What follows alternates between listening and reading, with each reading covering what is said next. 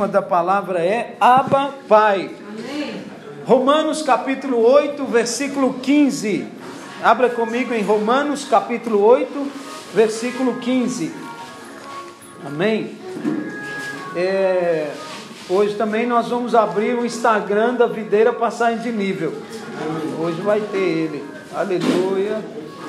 Romanos capítulo 8, versículo 15 diz assim: é, Porque não recebestes o espírito de escravidão para viverdes outra vez atemorizados, mas recebestes o espírito de adoção, baseado no qual clamamos Abba, Pai.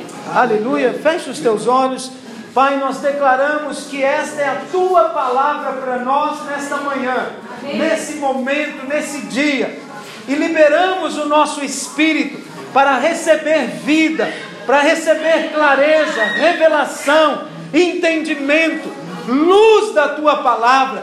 Pai, o nosso coração está aberto para sermos transformados, para sermos alimentados, mudados, ó Deus, no nosso homem interior. Alimenta-nos com essa palavra, fortaleça-nos com essa palavra e encha-nos da sabedoria e do entendimento, em nome do Senhor Jesus Cristo. Diga amém. amém. Diga aleluia. aleluia. Diga eu preciso, eu preciso desta palavra como alimento, como alimento, em nome de Jesus.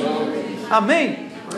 Aleluia. Irmãos, na velha aliança, as pessoas viviam na escravidão, no medo, e muitas vezes o medo de Deus, né? escravizadas, atemorizadas por causa da presença do Senhor. Então, na nova aliança as coisas são diferentes. Hoje não precisamos mais viver assim, porque nós somos feitos filhos. Amém? E pelo Espírito nós podemos clamar Abba Pai. Paizinho, papaizinho, meu papai querido. Amém? Meu meu paizinho, aquele que você tem proximidade. E o Espírito faz questão de deixar essa expressão em hebraico para que não houvesse dúvida. Amém? Aba é a forma como as criancinhas se dirigem aos seus pais até hoje em Israel. Quando você fala aba, você está dizendo papai, papai. Amém? Algumas crianças têm hábito de chamar o pai de papai. Em Israel ele diz aba, que quer dizer papai. Estamos juntos? Ok, a sua melhor tradução seria tradução seria paizinho. É uma forma íntima e amorosa de se relacionar com seu pai. Amém? Para nós relacionarmos com Deus, precisa ser nessa base, nessa intimidade, nessa proximidade. Aliás, o nosso primeiro alvo de jejum é exatamente intimidade e comunhão com o Espírito, amém? Com a presença do Senhor. Cultive isso. Todas as manhãs ore buscando essa proximidade, buscando essa intimidade com o Senhor. Amém?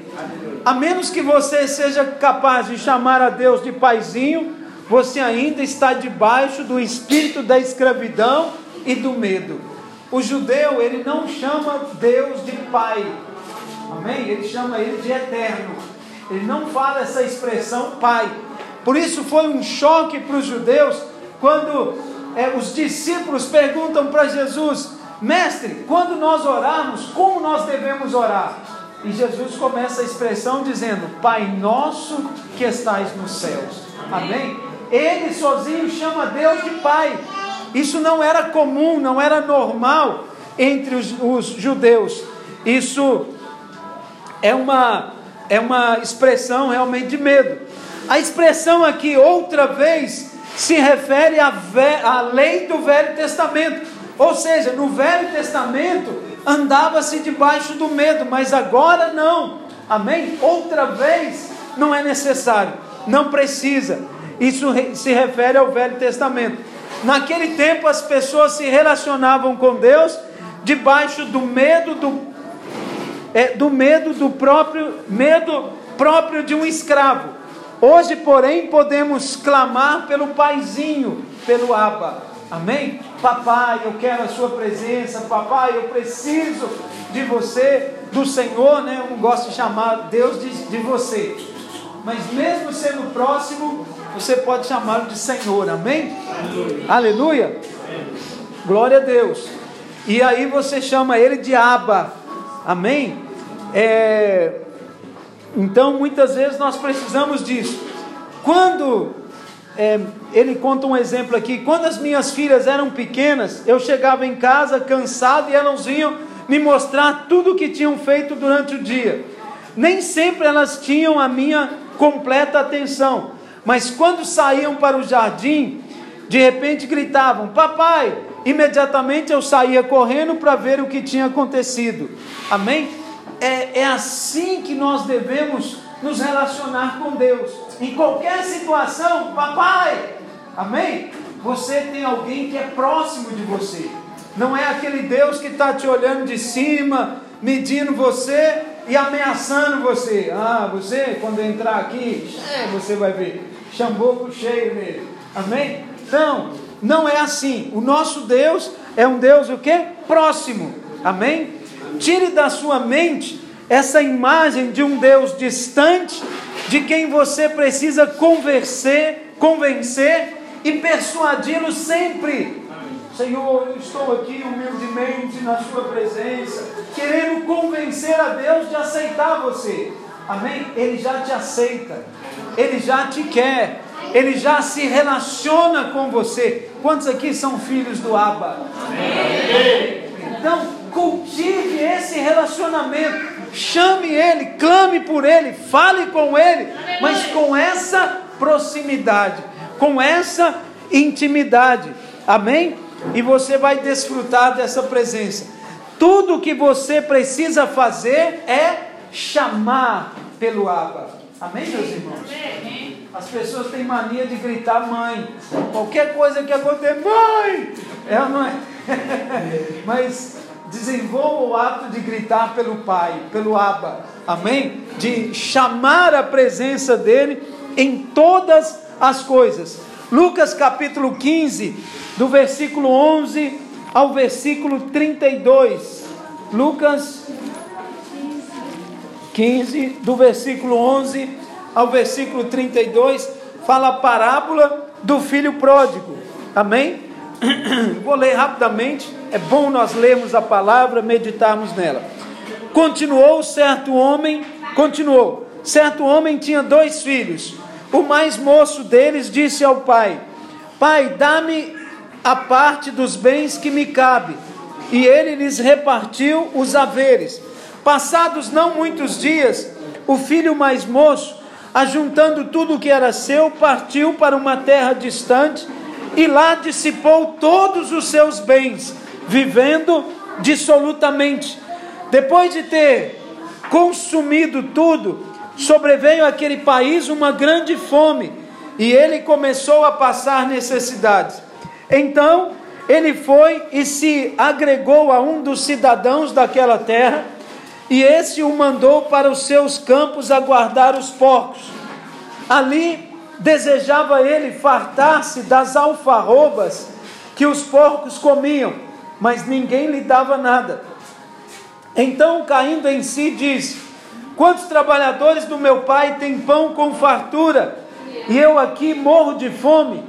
Levantar-me-ei, irei ter como meu pai, com o meu pai, e lhe direi: Pai, pequei contra o céu e perante ti, já não sou digno de ser chamado teu filho. Trata-me como um dos teus trabalhadores. E levantando-se foi para o seu pai. Vinha ele ainda longe quando seu pai o avistou e, compadecido dele, correndo, o abraçou e o beijou. E o filho lhe disse: Pai, pequei contra o céu e diante de ti, já não sou digno de ser chamado teu filho.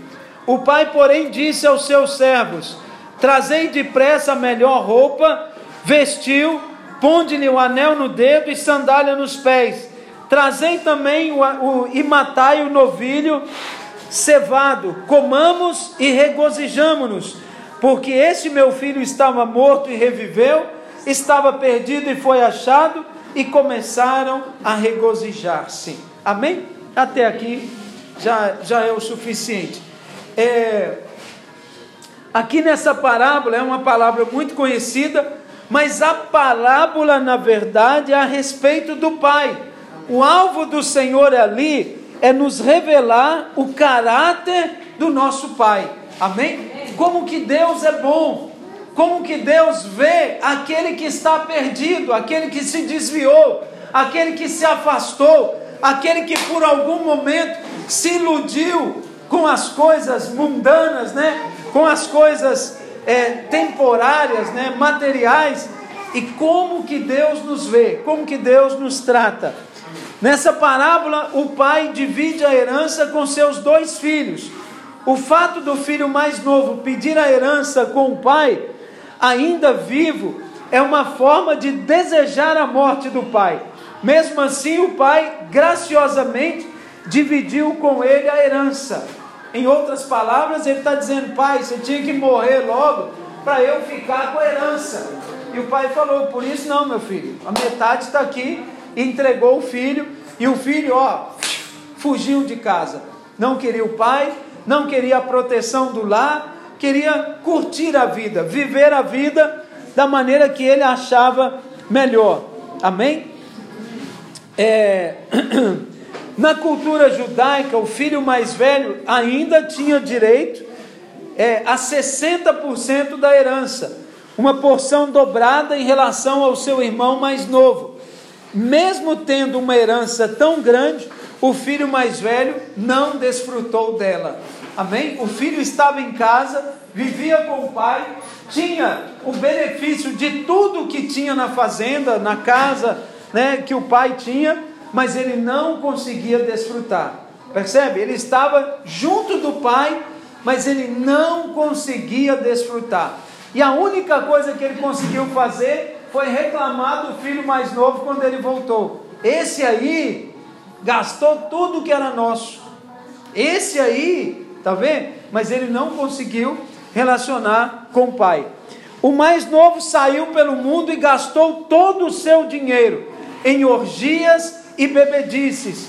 Quando não tinha mais dinheiro, os seus amigos o abandonaram e ele se tornou um cuidador de porcos, a profissão mais indigna para um judeu. Amém? O judeu ele não come carne de porco e necessariamente ele não toca em nada que é imundo. Agora esse para conseguir sobreviver e ter um dinheiro, alguma coisa, ele foi cuidar dos porcos tratar dos porcos, limpar ali aqueles, aqueles ambientes onde os porcos ficam, que é bem sujo, bem rude, né? Então, ele conseguiu, e ele chegou num nível de fome tão grande que ele queria comer a comida dos porcos, as frutas, as coisas que eram julgadas para os porcos, ele desejava comer e nem isso ele tinha, amém? Isso é a vida fora do propósito. Quando está fora do propósito, nada anda nada segue, nada avança, nada prospera, nada dá certo.